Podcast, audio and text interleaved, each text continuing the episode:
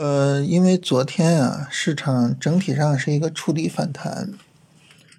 呃，底部一个五分钟结构啊，然后一个强有力的反弹。那这个时候呢，从超短的角度啊，就是看看上涨怎么去止盈，是吧？然后，呃，如果说有新的调整啊，也可以选板块再去做。从短线的角度上来说啊。这个时候市场可以理解为是有一个三十分钟的呃下跌，然后又有一个新的三十分钟反弹。如果说呢再有一个新的三十分钟下跌啊，这个短线上的回调呢也可以再去看一看了。你像这一波跟着五零啊反弹起来的这些板块，啊什么房地产啊、呃证券呀，还有那些消费的股票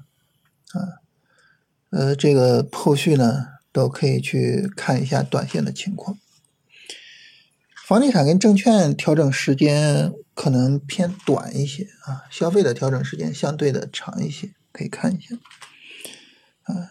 那么反过来说啊，像新创这种是吧，这个位置就偏高了。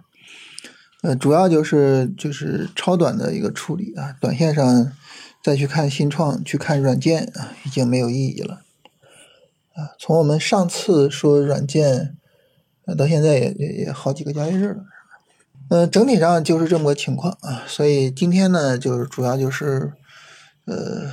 超短的止盈啊，以及呢等后续啊新的调整。如果有什么要说的话呢，就是还是想强调一下主线这个事情。这大盘可能在调整中啊，但是呢，主线板块它会有表现。我们前面说过哈，就是在大盘涨的时候，可能各个主线一起涨啊，主线的表现会更为优秀。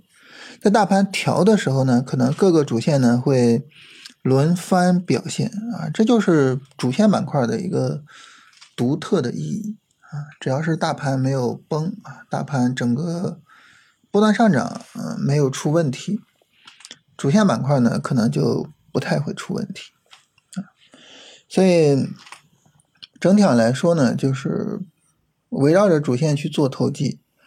呃，谁调了我去做谁，谁涨了我就止盈一些，就是这么一个大的思路应该说就是我们做投机的一个